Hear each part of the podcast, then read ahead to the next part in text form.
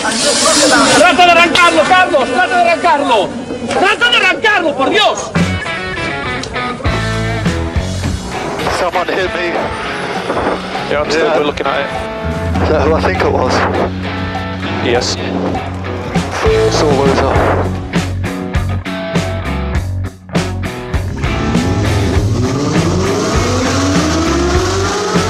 Izquierda buena más ojo corta, se cierra poco. Sasar. Más corta, no cortar. Para izquierda rápida. Para derecha buena más, se cierra poco. Para izquierda buena más, se abre. Acaba buena más, se abre. Sasar. Para derecha buena más, no cortar. Para izquierda rápida, ojo, se abre. Para uno. Derecha rápida, ojo, con fe. Rápida, ojo, con fe. Acaba rápida menos.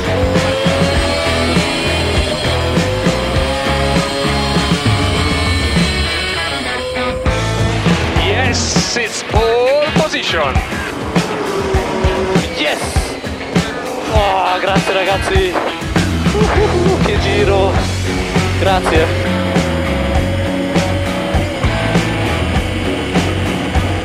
Hola, hola, hola, hola, hola, hola. Bienvenidos, bienvenidas, damas y caballeros, a una nueva edición, la MK2 de esta tercera temporada de Turbo Track. Hola Dani, ¿qué tal? ¿Cómo estamos? Muy buenas tardes David, ¿qué tal? ¿Cómo llevas este sábado de día también así, así? El otoño ha llegado a nuestras vidas. De sábado sobre ruedas, que hoy traemos muchas cosas. Un montón, he visto, he visto que tenemos un montón de cosas, cosas con chispa, cosas de la DGT, cosas con olor a gasolina.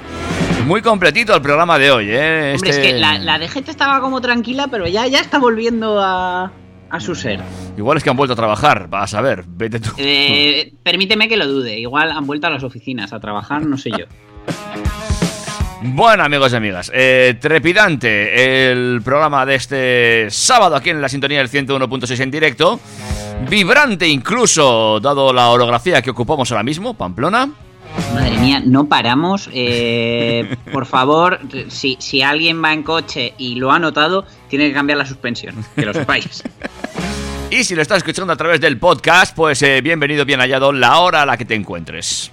Si es que el mundo no se ha acabado con estos terremotos, yo no tengo tan claro que vayamos a sobrevivir a este 2020, así que haced todo lo que queráis, todo lo que tengáis pendiente, con mascarilla. Eso sí, con mascarilla. Muy bien. ¿Qué vamos a contar hoy, Dani? Bueno, los de la DGT, que pese a que siempre lo decimos que no hay que etiquetar, ellos se empeñan en seguir etiquetando. Vale. Tenemos una propuesta salmantina para los yayos. Esto me ha encantado, me ha encantado, me ha gustado muchísimo. No, no conocía esta noticia yo. Pues, pues es que pues, bueno, es maravilloso. La DGT nos va a mandar señales. ¿Ah, sí? Sí, Esto ya, ya ni extraterrestres ni extraterrestres, con la DGT tenemos suficiente. Desde luego, no, la noticia no va de buscar vida inteligente, no te pienses. Vale, vale, pues ya me contarás. ¿Qué más? ¿Qué más? ¿Qué más? Ah, Los chicos de Forocoches Eléctricos, que no Forocoches, han hecho un listado de los coches eléctricos más raros que te puedes encontrar en el mercado de segunda mano, que algunos te van a sorprender, pero vamos, de una manera que no te imaginas. Estoy deseando ya echar un vistazo a mi próxima adquisición de segunda mano. es un poco síndrome de Diógenes también. Oye, y lo del ID4 trae cola, ¿no? Bueno, ya hablamos la semana pasada de él, desde luego eh, se ve que ha sido un éxito, ha arrasado y por un lado ha arrasado y por otro ha pasado de imparable a cuestionable por el tema de sus frenos que también ha traído un poquito de cola. Sí, sí, he oído, he oído. más, más, más. El Cupra Formentor ha iniciado su producción, ya falta menos para tenerlo en las carreteras y os contaré un poquito cómo fue el acto de presentación que un servidor se lo tragó en riguroso directo. Bueno, y bajamos de el, Cupra al Dacia. Bueno, bajamos mm, en renombre, pero subimos en lista de ventas, porque desde luego, si, si hay alguien que se ha puesto las botas de vender estos últimos años, ha sido Dacia. Y han puesto toda la carne en el asador con sus nuevos Logan, Sandero y Sandero, como dicen en, en Cochespías, estoy guay, el Step Week. Todo eso ya mismamente O hacemos su- Aquí, en cuanto escuchemos un poquito de música, lo tenemos. Chicos y chicas, bienvenidos, bienvenidas. Esto es Turbo Track. Y podéis aprovechar la pausa musi- musical para abrir vuestra aplicación de Instagram, buscar arroba turbotrackfm en, en la lupita, que es lo de buscar, por si os lo tengo que descubrir ahora, y darle al botón de seguir para enteraros de todas las novedades cuando nos acordamos de subirlas. Cierto es, y ya también recuerdo el correo electrónico info arroba turbotrack.es y el Facebook que también está funcionando. Es cierto, ahora que lo dices, que no colgué el link del primer programa a principios de semana, lo colgué tarde. Lo colgué tarde. No pasa nada porque la gente nos sigue más en Spotify que, que en Instagram, me consta. Pero bueno, todo esto mucho más si nos escribís al correo electrónico acordados de poner un sello, que si no, no llega. ¿Correcto? Sobre, es, es muy DGT esto, a todo le tienes que poner una pegatina. Arrancamos. Y arrancamos, vámonos. Venga, vamos para allá.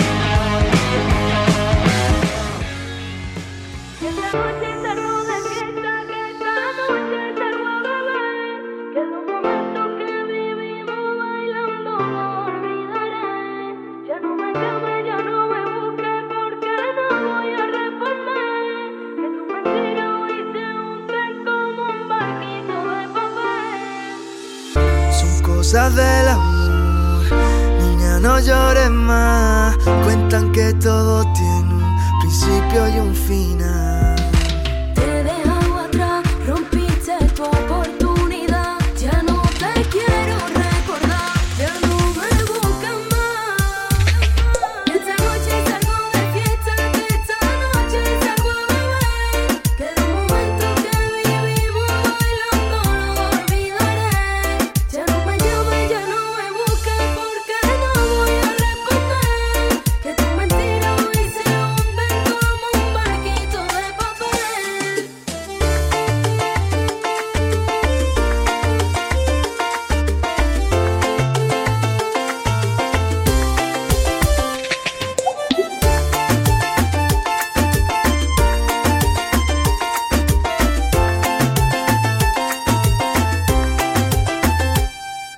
No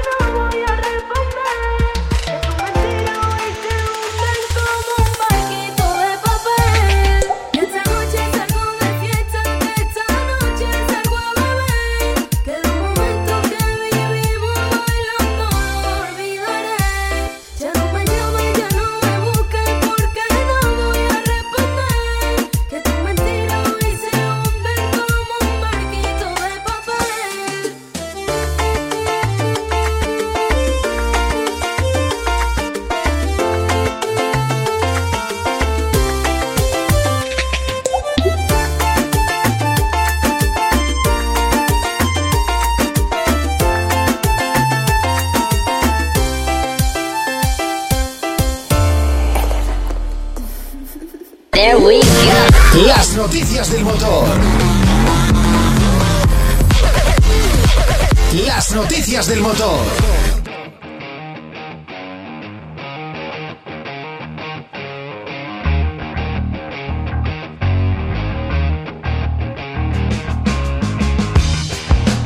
Bueno amigos amigas, damas y caballeros, vamos a ello, porque entramos en materia y lo primero, como, como bien decía Dani, es eh, poner sellos, poner etiquetas, eh, pegatinas y cobrar más, amigos y amigas, por más cosas. Pero espera, espera, espera, David. Hablando de poner etiquetas, que nuestros oyentes también son muy de ponernos etiquetas a nosotros.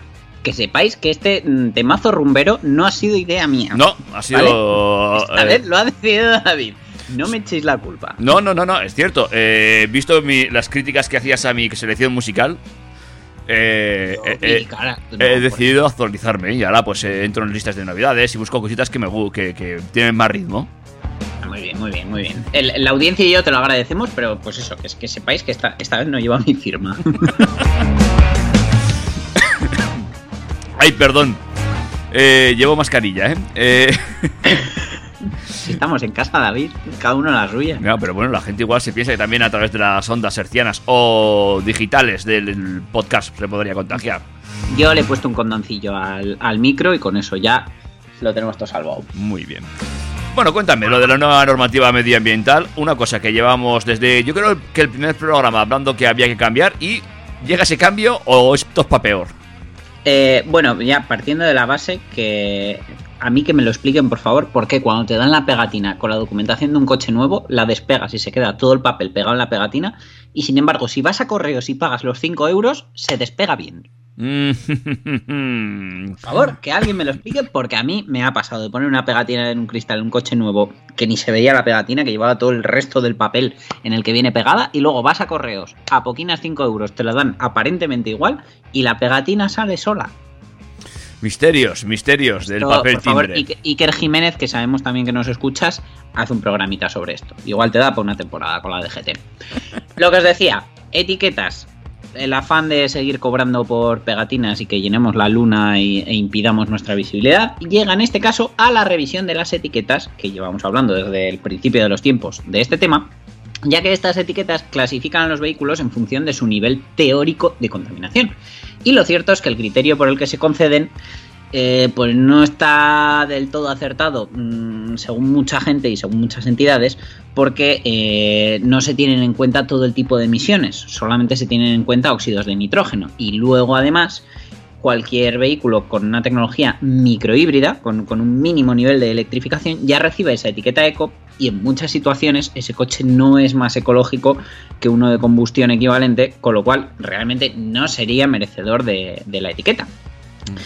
Entonces la DGT ha confirmado que está ultimando cambios, eh, lo ha dicho el propio director de Pere Navarro, en unas declaraciones recogidas por Europa Press durante la celebración del seminario Claves y Tendencias de la Movilidad Sostenible del Futuro, organizado por la Asociación Española de Fabricantes de Automóviles y Camiones ANPAC, donde Navarro ha señalado que habrá algunos retoques en el sistema actual de clasificación y que en lo referente a las etiquetas se introducirá alguna nueva. Pero lo que sí parece es que las etiquetas actuales continuarán vigentes, es decir, si te acabas de comprar un microhíbrido y te viene con etiqueta eco, te la vas a quedar. Puede ser que a partir de enero ya eh, ese mismo coche, comprándolo otra vez, no la tenga, pero tú si la tienes ya la tendrás. Y eh, de momento eso, no, no- no se valoran cambios en las ya existentes. Supongo que saldrá una especie de C Plus o Mini Eco para, para todos esos microhíbridos. Así que corred insensatos y compraos vuestro microhíbrido antes de- del 31 de diciembre. Eh, interesante esto de las etiquetas. Al final será un cambio que va a dar mucho que hablar si fuese así. Y que ya verás cómo alguna asociación la acaba llevando a los tribunales. Te lo voy adelantando ya, fíjate. Mm, es, es que tú siempre ves el lado más picapleitos de, de la historia que yo. Mm, bueno, es que no es muy normal que un día te compres un coche que sea eco y al día siguiente no lo sea, siendo el mismo coche. Ya sabes a lo que me refiero. Pero bueno, oye, eh, ya verás, ya verás. Veremos si realmente se producen estos cambios o finalmente eh, son más profundos que al final. Bueno, como todo esto también depende de la, de, la, de Europa, pues, pues habrá que ver.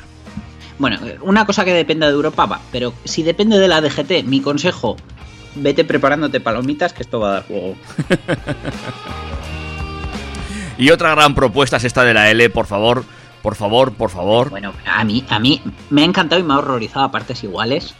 Esto, esto puede crear cola y, y, bueno, esto ha salido de Salamanca. Ha sido la Fiscalía de Salamanca que eh, ha planteado una reforma legal para evitar los accidentes en circulación en la mayor edad.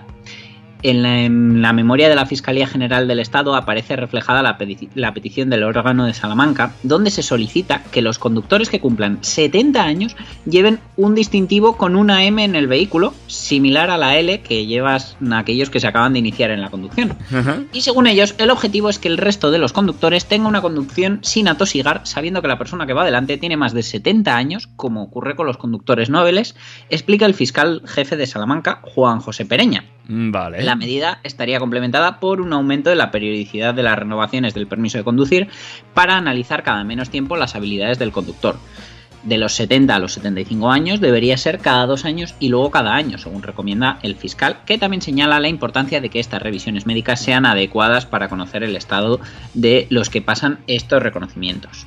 La pérdida de los reflejos cuando se cumplen años, a pesar de la experiencia, puede estar detrás de muchos de los despistes que provocan accidentes en esta franja de edad, cosa con la que TurboTrack está completísimamente de acuerdo. Con lo que no estamos tan de acuerdo, o por lo menos yo, David, mm, no sé qué piensas tú, eh, pienso que no es una idea mala, pero creo que no por cumplir 70 años necesariamente te tengan que poner esa M de, o esa Y de Yayo en el coche. No, de hecho, yo creo que bastaría con hacer bien eh, los eh, exámenes a la hora de renovar el carné. ¿eh? Es que yo no, no haría un reconocimiento sin más. Pondría a partir de los, por ejemplo, 65 años, un examen como tal. Y según te vean en ese examen, y que fuera con cierto rigor, sí, te renovamos el carné, pero te damos la Y de Yayo o no. Y en el momento que esos reflejos, esa situación, ese tal se ve comprometido, a partir de aquí usted lleva la Y desde ahí hasta que ya en uno, digamos, ni la Y ni la H. Usted no conduce más. No sé. Yo es que lo de la Y no la veo, no la veo bien. Quiero decir que mm, no, no entiendo por qué tenemos que ir marcando a conductores ya. Eh, pues porque tú seas Yayo, el otro Nobel. Ahora que vamos a poner uno que. Ah, porque tienes hijos. eh, porque no, No, no, tienes. no, que yo, Claro. yo- ojito, que yo no digo la Y de Yayo por el hecho de ser un Yayo, sino por haber eh, perdido reflejos y por ser un conductor más vulnerable con el que haya que prestar, si cabe, todavía un poco más de Ya, atención. pero es que si has perdido reflejo y, has, eh, y estás, y eres más vulnerable, eh, igual, insisto, igual el problema lo tienes tú. Es decir, es, es retirar el carnet. Que si has perdido reflejos no tienes por qué haber nadie Ya, acosándote en la vida. A ver, yo, yo me pongo desde el punto de vista en el que pu- pues tengo un padre que está estupendamente con sus 63 años, pero yo qué sé, si de aquí a 5 años pierde algo de reflejos, mm, ¿hay que quitarle el carnet directamente? Pues probablemente mi padre perdiendo reflejos siga teniendo más que, que mucha gente que tenga 30 y 40. Puede ser. Pero vamos, me parece que no todo es blanco, no todo es negro, no hay que poner la- el distintivo solamente por la edad, ni directamente a la mínima pérdida de reflejos hay que, hay que dejar de renovar ese carné. Pero bueno, me parece que si las cosas se hicieran mejor, eh, los exámenes fueran situaciones más reales y no un mero trámite en el que tú pagas y te dan esa renovación, pues la cosa podría mejorar un poco y aunque nos gastemos más dinero en exámenes, seguro que nos gastamos menos en accidentes y hospitalizaciones. Ahí voy yo, que es que lo que hay que hacer es bien los exámenes y si una persona no está para conducir, pues no se conduce y ya está, que no pasa nada. Quiero decir, yo no puedo manejar naves espaciales o aviones, no estoy capacitado. Pues bueno, no pasa nada. Bueno, eso de que no estás capacitado, yo te he visto con mi coche eléctrico. Ah, no, No, no, no me has visto, no. no, esto, esto lo sabe la audiencia. Creo que lo contamos, sí, no fui capaz de arrancarlo. Fue la última, los, los últimos Claro, de la estabas temporada. esperando el brum brum brum y no. No, no, ya, pero ya encontrado el fallo, ¿eh? Me parece que ya encontrado el fallo. Sí. Muy a, bien. A base de probar. Ahora, tampoco las tengo todas conmigo. no te creas tú. bueno, ¿qué pasa? La primera vez que llevaba un coche eléctrico, pues yo le daba la llave y aquello no arrancaba. Ya, ya está. Pues ojito, que si la DGT se entera, igual hace como ha hecho con los motoristas esta semana. ¿Ah, sí? ¿Qué ha hecho? Pues ha sacado una nueva señal que ya están colocando en 100 tramos de carreteras secundarias de mayor riesgo para motoristas y el objetivo es advertirlos de la necesidad de extremar la precaución cuando se circule por ellos. ¿Has visto la foto de la señal? Sí, es que estaba viendo la foto de la señal y lo estaba pensando. ¿Esta es la señal que van a poner? Es decir, eh, en este tramo. Sí, sí, es la definitiva. En este tramo ha habido tan- en los últimos cinco años tantas víctimas. Sí, sí, Es pero decir, yo, yo- tú vas a amigo más 120, motorista- tú vas a 120 y vas a pararte a leer eso. No, hombre, eh, donde van a poner esas señales no puedes ir a 120 físicamente. Y aunque que- o sea, porque se supone que son zonas más retorcidas. Pero yo, mi amigo más motorista de todos la ha visto y me dice, Dani, yo veo esa señal como aquí te vamos a sacar más dinero. Entre el helicóptero, el dron, las rayitas del radar. Sí, sí, sí, sí, sí, sí. Pero bueno, ojalá, ojalá sirva de algo como medida de concienciación.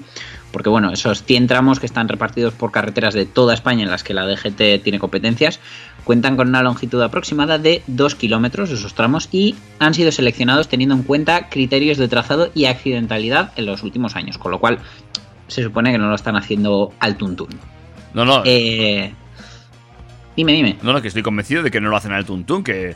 Pero es que andar poniendo las víctimas que ha habido en un, en un lugar, pues, pues, si tienes que leer esa señal, pues no... No, la cosa es que, que los vayan a- eh, actualizando y todo eso. O sea, porque a mí yo vería más normal que pusieran pues índice de siniestralidad del X por ciento. Yo- Algo que, que realmente conciencie. Pero el tema de que vayan actualizando el número de víctimas, a mí me suena que con esto de los ERTES, la pandemia, una cosa y otra, algún amigo de alguien del gobierno está un poco en crisis, le faltará pasta en la cuenta y alguien del gobierno le ha dicho, tú ponte a hacer señales que esto te lo arreglo yo. Pues igual. Y solucionado, ya está, monto una empresita de señales y ahora resulta que la DGT me compra las actualizaciones de víctimas.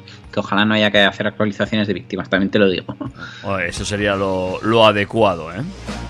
Pues está previsto que este proceso culmine antes de Semana Santa, de forma que los 100 tramos que ellos han mencionado y que se pueden consultar en, en cualquier web están, estén ya perfectamente señalizados. Bueno, pues eh, veremos cómo quedan estas nuevas señales que la DGT pretende implantar en esos tramos que... Bueno... Muy curioso a mí lo de ir poniendo las víctimas mortales ahí en un cartel. Bueno, veremos. Eh, ¿Más cosas de la DGT? Eh, bueno, pues ya un poquito más. Pues igual hacemos un break y entramos ya en modo... ¿Modo eléctrico? ¿Hay que entrar en modo eléctrico hoy? Sí, Eh, sí, eléctrico pero viejo. Eléctrico pero viejo no. Pero hacemos un break, ¿te parece? Así, con, con arruguitas, con, con la Y de Yayo. Amigos y amigas, esto es Turbo Track y enseguida le ponemos chispa a la tarde. Can this be him? The one I have waited centuries to see? How strange. So far from his path that I barely see the promise of glory. Can this be him? This Hellboy?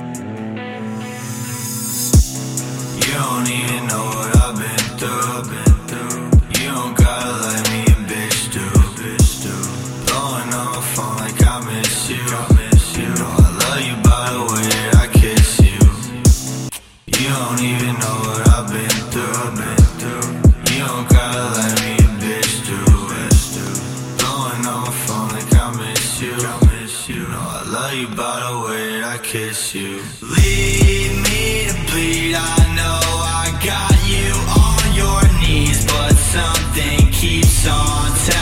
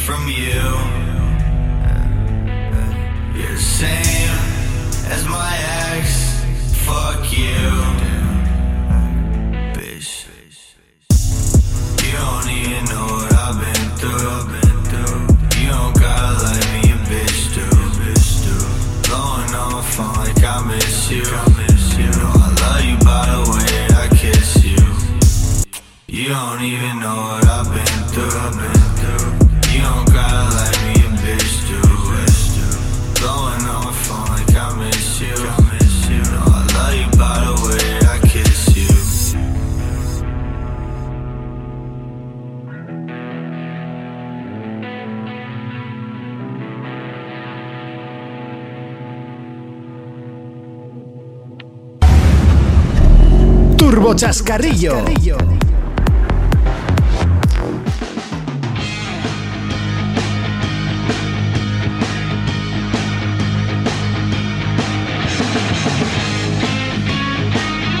Bien amigos y amigas, atención que le ponemos chispa al programa. Vaya listado de coches de estos que puedes buscar en Wallapop, por lo visto. Dani, cuéntame porque hay algunos muy curiosos. Efectivamente, los chicos de, de Forocoches Eléctricos han hecho una primera parte de, de un listado de coches raros que podemos encontrar a la venta. Algunos que ni siquiera conocíamos, pero que no conocíamos en versión eléctrica. O sea, eh, resulta que hay marcas que ya han electrificado algunos coches hace 30 años y no nos lo han dicho. A mí me parece una auténtica desfachatez. Yo, que me considero bastante friki, alguno conocía de la lista, pero otros me han dejado auténticamente atónito. Ver, Pero bueno. Hay cosas muy, muy, muy, muy curiosas dentro de este listado, ¿eh?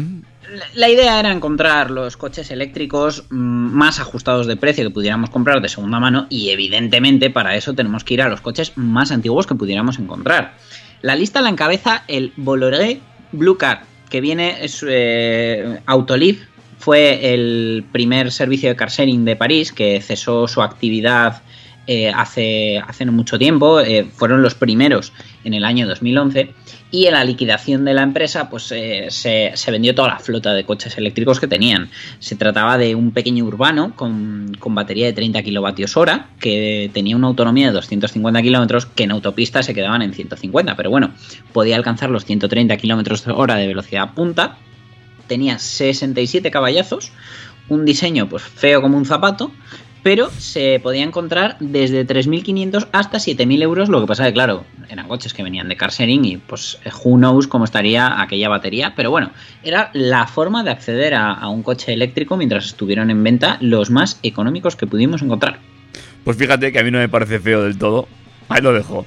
No, no esperaba menos de ti. Luego si quieres hablamos del Ford Puma ST, que seguro que tampoco te gusta. Eh, bueno, ya hablaremos.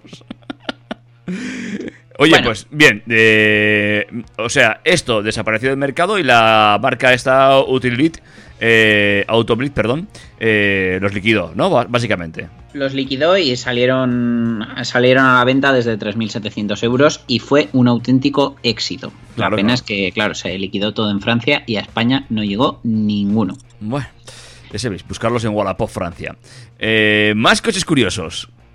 Wallapop, el siguiente que podemos encontrar es el Chevrolet Bolt de segunda generación, que eh, curiosamente se vendió una versión de autonomía extendida que eh, ya sabéis que los, los coches eléctricos de autonomía extendida o REX, Range Extended, se nutren de un pequeño motor de gasolina que no impulsa al vehículo, sino que se usa como generador para cargar la batería y poder alargar con un poquito de gasolina esa autonomía cargando la batería, ya que el, el tema del generador para cargar la batería es más eficiente que el motor para impulsar al coche en, en el- en gasolina.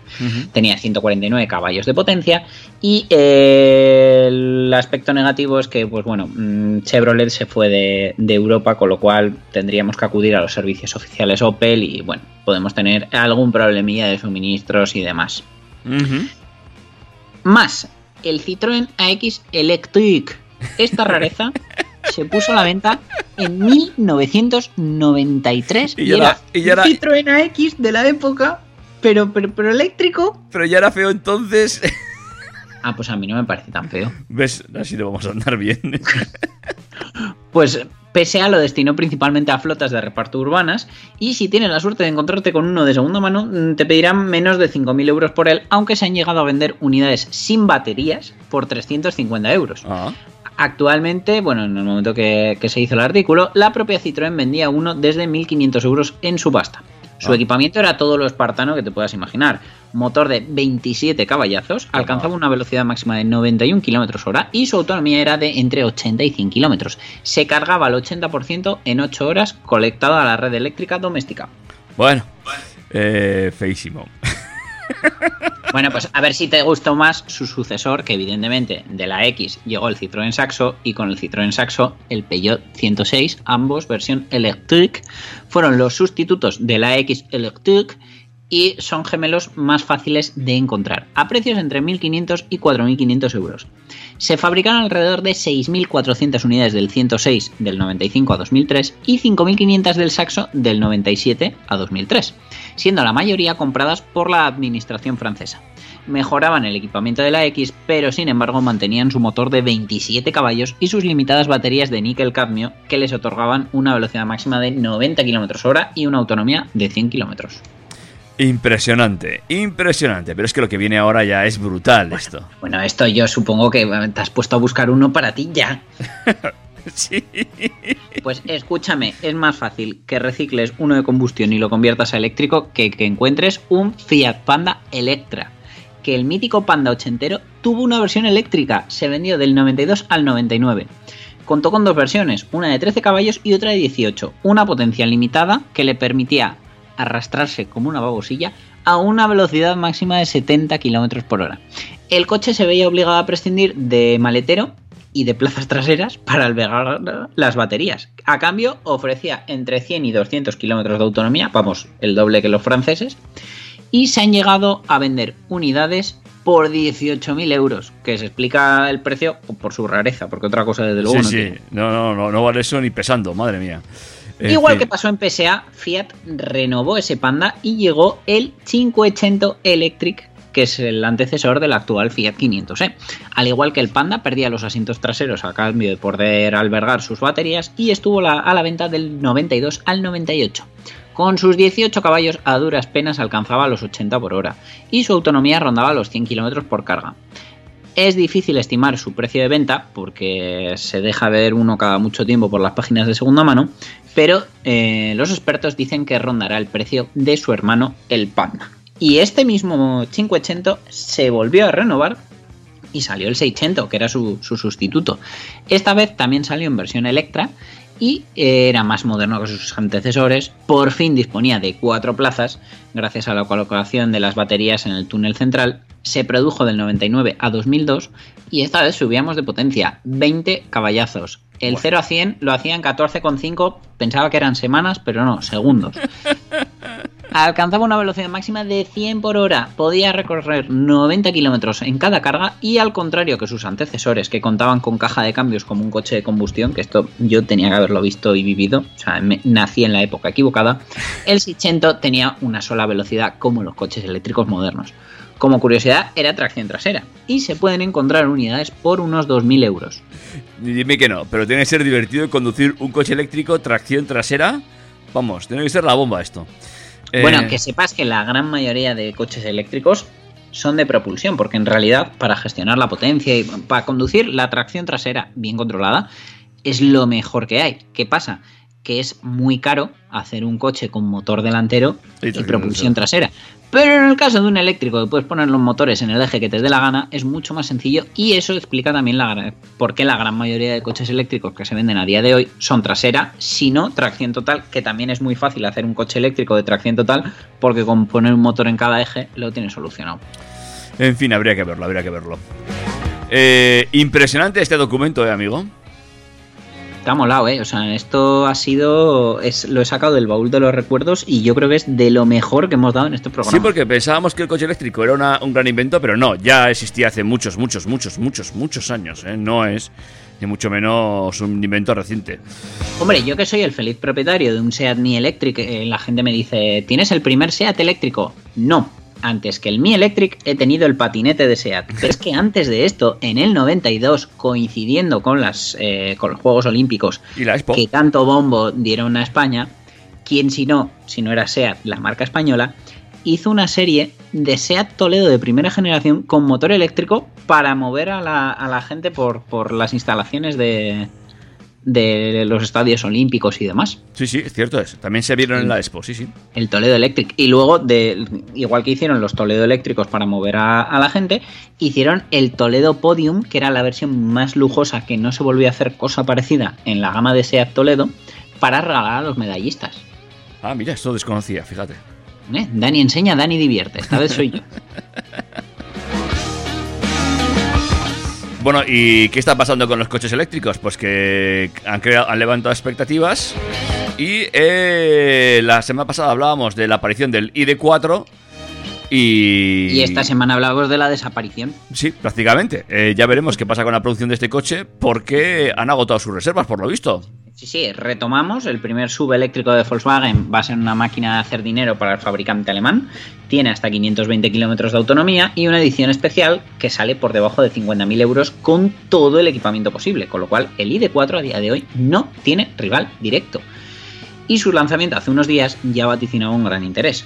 Tanto es así que la filial norteamericana, es decir, el eh, Volkswagen USA, ha anunciado que las 2.000 unidades dirigidas a su mercado que les habían reservado del ID4 First Edition se han agotado en solo 8 horas después de que se abrieran las preventas. Impresionante. Vamos, increíble. Es el, primer Volkswagen que se vende con la plataforma MEB en, Estados Unidos, ya que, bueno, eh, el, el ID3 ya ha salido a la venta en Europa, pero no en Estados Unidos. Y pocas horas después de que abrieran las pre-reservas y previo pago de un depósito de 100 dólares, la web se colapsó. Pero hasta que no quedó ni una de las unidades eh, destinadas. O sea, un sold out, pero vamos, increíble. Bueno, di también que lo de la reserva por 100, eh, por 100 dólares tampoco que sea un compromiso muy allá va. Pero ya, sí que... pero eh, yo pensaba lo mismo con las de Tesla, que decías, va, mil euros y las recuperas cuando quieres. Y la gente ha terminado esperando y, y ha terminado mm, comprándose el coche, o sea, llevándose la reserva a cabo. Que al final han esperado muchísimo tiempo. El No, no, Volkswagen no. ID4 va a estar mucho antes en la calle. Sí, estoy de acuerdo, que decir que, eh, insisto, no es mucho dinero, pero sí que es cierto que hace eh, sirve como termómetro para ver cómo está la aceptación de este tipo de vehículos en la calle. Y parece que va a ser alta, ni mm, bueno, altísima. A ver, mm, lo digo siempre, ¿es un coche más caro? Sí, pero es un coche que después no te va a producir gasto como uno de combustión, va a perder mucho menos valor, son coches que al final la tecnología eléctrica eh, ocupa menos que la tecnología térmica y puedes hacer en el mismo tamaño un coche mucho más amplio y más aprovechado por dentro. La electrificación ha llegado, la gente se pensaba que, el, proceso de transición iba a ser larguísimo y evidentemente durante muchos años van a convivir todas las tecnologías que tenemos a día de hoy y alguna nueva que llegará, pero esto ha venido para quedarse más rápido de lo que muchos pensaban. Sí, los que se tienen que poner las pilas son los de las redes eléctricas para preparar la red para lo que le tienen encima. Porque evidentemente eh, todo esto hay que cargarlo, amigos. Pero, a ver, eso es otra cosa que yo eh, antes también lo podía pensar y me podía asustar, pero ahora como feliz propietario de un cochecillo eléctrico, eh, he descubierto que las clases de física que yo pasaba un poco del tema tenía que haber hecho un poquito más de caso. Y es que he retomado mis libros de la ESO para sacar la fórmula de que la potencia eléctrica es igual a voltaje por intensidad. De esta manera, y aplicando esta sencilla fórmula, he conseguido comprender qué tengo que hacer para cargar el coche o cómo saber si el coche me va a cargar más rápido, más lento. Por ejemplo, me llevé una decepción el primer día que llegué a la huertilla de mis padres, que tienen una potencia contratada muy baja, de 2,3 kilovatios. Enchufé el coche y se nos fue todo a tomar por saco. Y dije, pues vaya invento hemos hecho que no voy a poder cargar el coche aquí y yo paso mucho tiempo aquí. Bueno, pues ya después de mucho bichear retomé eso, mis libros de la ESO y descubrí que el cargador que viene con el coche es de 10 amperios y yo tengo configurado el coche a que cargue al máximo que puede. Entonces, 10 amperios por 220 voltios son 2,2 kilovatios y evidentemente, pues ya solo con el frigorífico se nos iba todo a tomar por saco. Entonces descubrí que el coche tiene una opción para limitar esa intensidad del amperaje y si lo pongo a 5 amperios, que por 220 voltios dan 1,1 kilovatios, puedo cargar el coche y no se nos va todo al traste. Entonces, ¿las redes están preparadas? De sobra.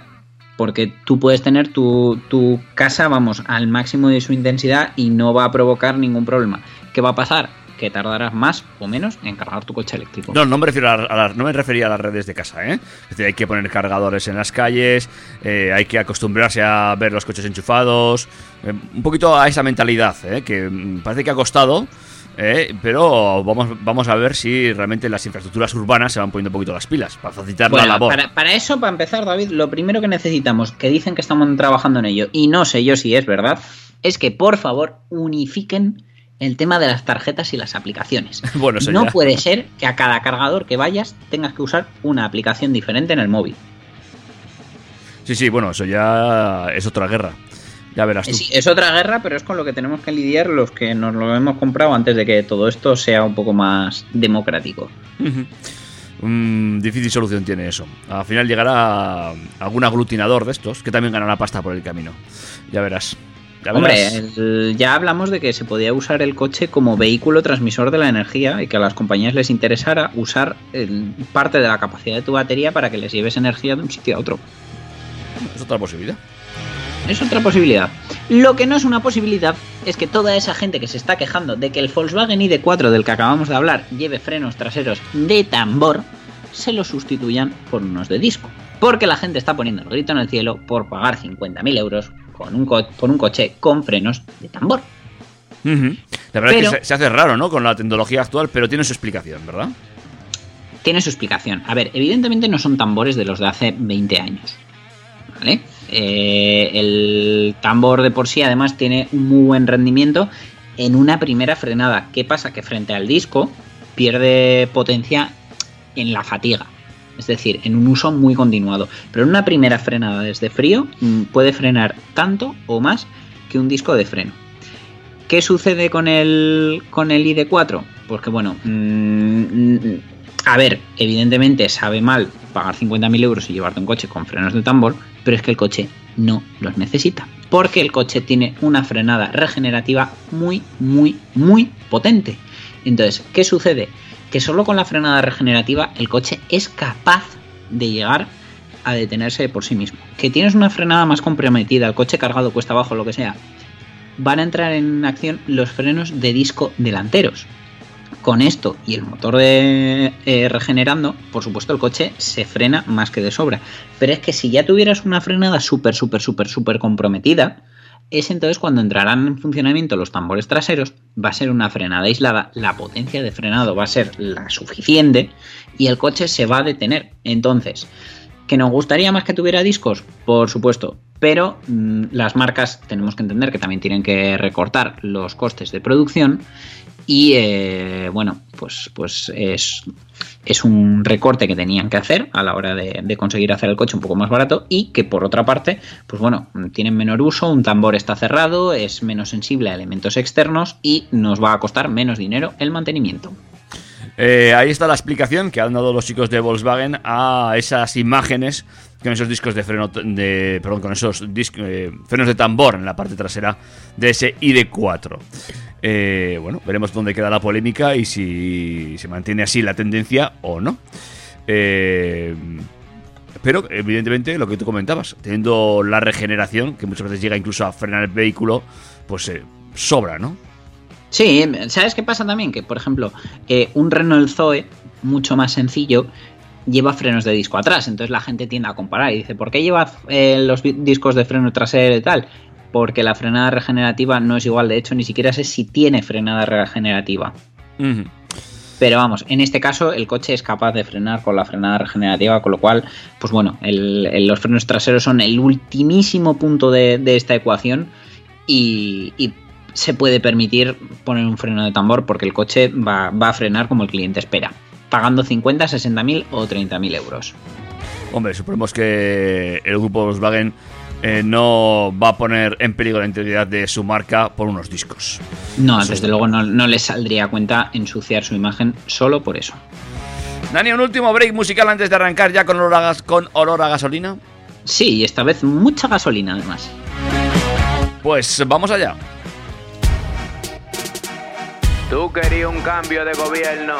嘿嘿嘿 Pero la para te dio un golpe de estado. Aprovecha que estoy picante y respondo pa' que avance. Tira puya cada vez que en un ritmo te dan un chance. Mejor que te amance, porque ahora entré en un trance que no es pa' dejarte vivo, pa' ni pa' que en descanse. Se pone a tirar canciones, responde y lo coge a pecho. Da gracia que te saqué del nicho y molí tu desecho. En la música tú eres el piso, yo vengo siendo el techo, porque estoy arriba de ti, puerco engordado con afrecho. Tu negocio tan salado, por ahí va el quebró payaso, porque semanal vendía una jumbo y 15 vasos, balbarazo. No haga bulto con tienda pa' que entienda, lo que viste en caro saben que es una pulga moderna. El talento que tú firmas cuando se va no regresa, porque cuando se te van del lado de una vez progresa. Aguante su camejame, cuidado si te da un derrame, yo te rompo relajando y tú fundiendo pa' tirarme. Hey, yo sé que mencionarme te conviene, porque estamos en cuarentena y la gente se entretiene. Recoleta matrícula de Canrison tú vienes, recuerda que no es lo mismo, está sonando que te suenen. Soy Kanki porque con nueve soberano el único, porque mi música se adapta a todo tipo de público, porque donde canto la gente queda contenta y tú joseando en discoteca a ver si te dan 50. Tu letra dan apetito, por eso que me la almuerzo. Mi mínima inteligencia es más que tu mayor esfuerzo. Lo tuyo es mala palabra, te quedaste atrás el verso. Tú rapeas como la mami Jordan tirando un verso. Loco, es mejor que te embale, mira cómo esto me sale. Sé que conmigo no sale, soy un como instrumental. Yo sé que te estoy causando frustraciones mentales. Para rapear conmigo hay que tener más de 10 timbales. Yo te estoy dando una pela y es con el tronco de un pino, quitando la piedra que se atravesan en el camino. Tengo un don divino, soy arquitecto de mi destino. Está todo el mundo celebrando por la muerte de Abuelino. Mis letras son un disparo y la bala va donde apunto. Cuando suelto rapagazo lo mato a toditos juntos. Todavía te falta level, parece mula de un punto. Me siento Resident Evil, estoy peleando con difunto. ¿Qué se siente? Tú sentir que la para se siente. Yo te tengo al frente con un 220 dando corriente. Mi coeficiente, déjalo consciente, inconsciente. El día que me pare de esta silla no es para que se siente. Por, por rebajarme, perdón a los mozaritas. Por ponerle dinamita a lo que estaban en la lista. Deja aprovechar y pedirle disculpas a los lapicitas. Sé que no se sienten bien porque le maté su altita. Todavía no van los créditos. Ahora fue que cogí la estrellita. Mira como yo te des un poco roco loco, yo te tengo como Piri Pablo sudando los cocos. Usted no tiene esa oco, buen pipero gallo loco, mira mi velocidad y ni siquiera me equivoco. Tú me tienes alto hablándome de cuarto, le estoy poniendo talvia a tu calle en asfalto. Mira como yo te empanto, me estoy rebajando, estoy demasiado alto. Yo sé que te quilla porque te quité la silla, te llevo el coronavirus, póngase su mascarilla. Te te topa la papa, yo lo pongo a su cuclilla, enfrentarse con la pared, pelear con la guerrilla. Yo soy el guasón, tú la mujer maravilla, tú me lo pediste suave, tú no entres sin mantequilla. Y vete la boca que está llena de boquilla, te maté por prieto, traiga la camilla. Eso no era lo que ustedes querían. La para, la para. Ruede de ahí, pariguayón. No es de que, que tú eras duro. Es que tu contrincante eran flojos. Pariguayón. Y te guardo un dato. Ya tu tarjetero me dio el luz de que lo que te tiran para adelante. Pero es un código entre nosotros. Porque yo no violo esos códigos. KCOB, Cavernícola musical de lo mío personal. Yeah, yeah, yeah. Pedro Catrain, una vaina bacana. Nosotros somos el equipo táctico. No hay más que hablar. ¿Y tú sabes qué es lo que es? Niveles son niveles. Ruede de ahí. Puerco engordado con una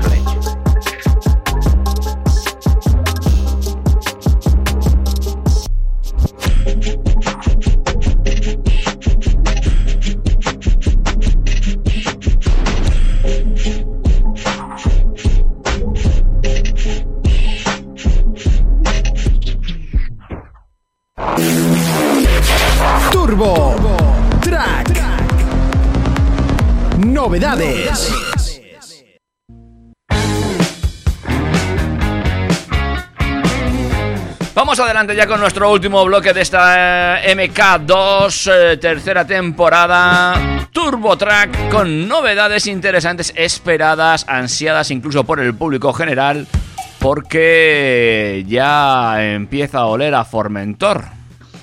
Ya empieza a oler al Cap Formentor, ese sitio tan bonito de Mallorca y que viene para, para, para elevar a Cupra como marca independiente ya que va a ser su primer modelo exclusivo que no va a tener homólogo en SEAT. De momento. No, no, de momento y para siempre. Está más que confirmado y de hecho, eh, bueno, ya está confirmado también que, que las versiones han sacado, por así decirlo, a ver cómo os lo explico, los Cupra de los Cupra. Que es Los Formentor normales, a secas, Cupra Formentor sin apellido, van a ser los TSI, ETSI, TDI de 150 caballos y el e-Hybrid de 204 caballos. Y por otro lado tendremos los Formentor VZ, que VZ es un acrónimo que viene de Veloz, con los motores e-Hybrid de 245 caballos, TSI de 310 caballos y probablemente en un futuro, muy seguramente, un motor más potente que el 310 caballos. Madre mía, mucho caballo veo yo ahí. Demasiado, pero bueno, la producción en serie del nuevo Cupra Formentor ya está en marcha. El primer modelo desarrollado 100% Cupra está siendo fabricado en la planta de SEAT en Martorell ahora mismo. Y la fabricación ha comenzado con el modelo de 310 caballos, versión VZ, y posteriormente llegará la versión híbrida enchufable ya a partir de 2021. Eh, todo esto fue el pasado jueves, miércoles 29, perdón. Miércoles, bueno, yo ya no sé cuándo vi la presentación en directo, presentada por Ainhoa Arbizu, eh, conocida presentadora española que ha trabajado mucho en Antena 3 y que tiene un nivel de inglés que a mí me dejó sentado, porque la presentación fue todo en inglés, se habló con Wayne Griffiths, que es el, el nuevo presidente de- del grupo, eh, se, habló, se habló también con Mark Stegen, que es el, el portero del Barça, que es embajador Cupra. Y bueno, fue un día muy, muy importante para ellos. Dieron un paso más en su objetivo de asentarse y consolidarse como una firma independiente de SEAT y su primer modelo de desarrollo propio, el Cupra Formentor, ya ha entrado en producción. Y eh, está siendo fabricado en serie y próximamente van a llegar a nuestros concesionarios las primeras unidades. La fabricación tiene lugar en la planta de SEAT en Martorell y eh, la adición de este nuevo modelo a esas instalaciones supone un volumen de producción adicional del 10% o incluso más. Eh, en Martorell, recordemos, se hacen Ibiza, Arona, León, León Sport Tourer y el Audi A1 y ahora también el Cupra Formentor. Se trata de una excelente noticia para los trabajadores de la planta, puesto que aumenta la carga de trabajo de manera relevante y de hecho han contratado a 250 personas gracias a este Cupra Formentor. Y Wayne Griffiths, presidente de SEAT y consejero delegado de Cupra, fue el protagonista en un evento organizado por todo lo alto. Griffith señaló que la fábrica ya funciona a plena capacidad para la producción del Formentor y del resto de modelos de la compañía para la fabricación del primer modelo exclusivo de Cupra que requiere la participación de 3.000 trabajadores en la línea 2 de la planta divididos en tres turnos de trabajo. En esta primera etapa se van a producir diariamente 160 Cupra Formentor. El Formentor, que ya se encuentra a la venta en España, eh, en esa versión de 310 caballos, ya se puede adquirir. Hubo un periodo de pre-reservas por la web que también se hicieron muchas más de las que se esperaban. Y Cupra ha confirmado ya de manera oficial que la gama del Formentor contará con hasta 7 motores. Habrá desde motores diésel hasta motores de gasolina más descafeinados. Una oferta mecánica muy estructurada que, como podremos ver más adelante, permitirá reducir el precio de salida de este modelo y será un movimiento clave para poder extenderse a determinados mercados internacionales como Latinoamérica. El mercado mexicano es objetivo en Cupra porque eh, a día de hoy las versiones Cupra de SEAT en, en México han tenido muchísima aceptación. Que la gente vea que un Cupra Formentor de 150 caballos supone empañar o afear esa imagen de Cupra, pues puede ser desde el lado más purista, pero eh, tener un Cupra Formentor de 150 caballos va a hacer que quien quiere un Cupra pero no necesita esa potencia, pues pueda acceder a él y rentabilizar la marca de manera que se pueda mantener en pie por sí misma, porque si solo se venden coches de 310 caballos, probablemente no saldría rentable y no tendríamos una marca independiente. Pues ahí está el secreto de la marca Cupra. Veremos si eh, realmente termina, termina de implantarse, como dices, como una marca independiente del grupo. Y de hecho están dando ya los primeros pasos con la implantación de su red comercial. Sí, porque por otra parte, acompañando al lanzamiento del nuevo Formentor, la marca Cupra va a seguir trabajando en la creación de una red de distribución exclusiva con formatos nuevos y flexibles para diferenciarse del modelo tradicional de concesionario. Para finales de 2020 esperan contar con una red de 600 puntos de venta especializados en todo el mundo. A mí me parece que finales de 2020 es correr un poquito por lo que ha llegado a mis oídos, pero que en el primer trimestre o primer semestre de 2021 estarán la gran mayoría ya funcionando, eso seguro. Bueno, esa es la intención de... Bueno, di, di que son 600 en todo el mundo en tres meses te lo puedes tra- trabajar. Pero sí, yo creo que hasta el, el primer trimestre de, de 2021, incluso el segundo, la red nuestra desplegada como Dios manda. Efectivamente. Habrá que ir viendo, habrá que ir viendo cómo se comporta esa nueva red y qué sorpresas trae todo lo que rodea a la marca Cupra. Sin duda. Esperamos ver las novedades desde la barrera, no, en primera fila. Y las iremos contando aquí, espero. ¿eh? Seguiremos con ellos, sí, sí, seguro que sí. Ahora que también, ¿eh? Un Cupra diésel. No es la primera vez. El Ibiza de la generación 6L tuvo una versión Cupra TDI con 160 caballos. No es la primera vez que Cupra y diésel van de la mano. No, no. Y ahora eh, nos dirigimos a otra a otro segmento de público, ¿no? A- hablando de hacer volumen y hacer rentable una marca, llega Dacia con los nuevos Logan Sandero y Sandero Estoy Guay para los señores de, de cochespías, Stepway para el resto del mundo. Llegan con un diseño renovado, más moderno, conservando las líneas generales y el concepto que tanto gusta a sus clientes, pero eh, manteniendo ese aura de subcompacto de bajo coste. Estos nuevos compactos estarán a la venta en primavera de 2021 con unas proporciones muy similares a las de los modelos actuales y con unas medidas más de... Pues bueno, han aprovechado un poquito más el tema de maletero, han crecido un poquito en longitud, pero siguen muy muy similares. Tienen un pequeño aumento de cotas, especialmente debido al uso de la nueva plataforma CMF de Renault, que quiere decir que por fin un Dacia va a llevar una plataforma actual, con lo que ello va a conllevar tanto en tecnología como en seguridad, en lugar de llevar una plataforma que, en el caso de los Sandero y Logan actual, tiene ya 15 años.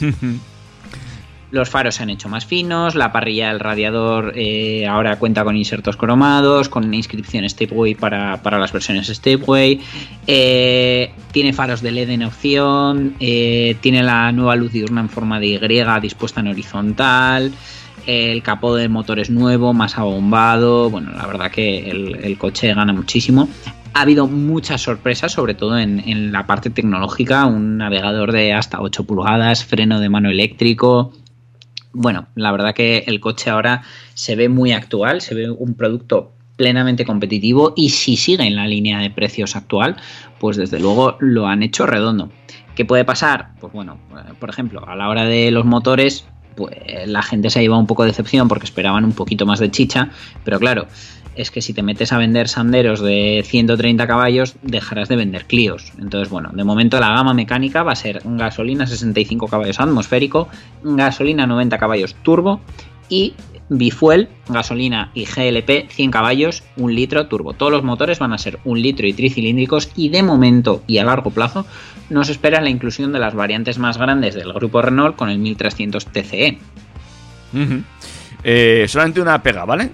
A las fotos que nos ha- que han pasado a prensa, eh, dando ese salto de tecnológico que tú bien has dicho que ha dado Dacia, me hace mucha gracia la foto del eh, reposamóvil al lado de la pantalla de 8 pulgadas.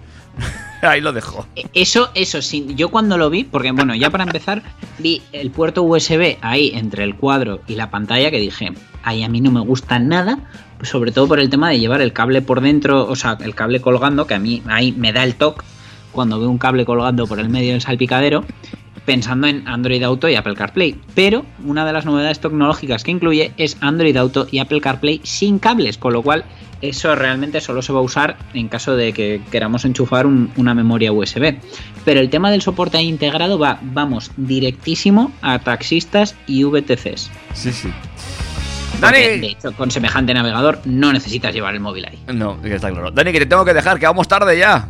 Que ya vamos a estar. Bueno, pues, pues nada, pues hasta la semana que viene ya no os cuento más. Si es que. Es lo que hay. ¿Cómo vamos? David, un placer. Gracias por darnos la oportunidad un sábado más aquí en Track FM, en la 101.6 de la FM. Si estamos en Pamplona, en trackfm.com. Si estamos en el mundo, recordad que nos podéis ver a través de arroba turbotrackfm en Instagram, también turbotrack en Facebook y nuestro correo electrónico info arroba turbotrack.es. Eh, Dani enseña, Dani entretiene. Eh, pásalo muy bien. Igualmente, David. Nos vemos. Hasta luego.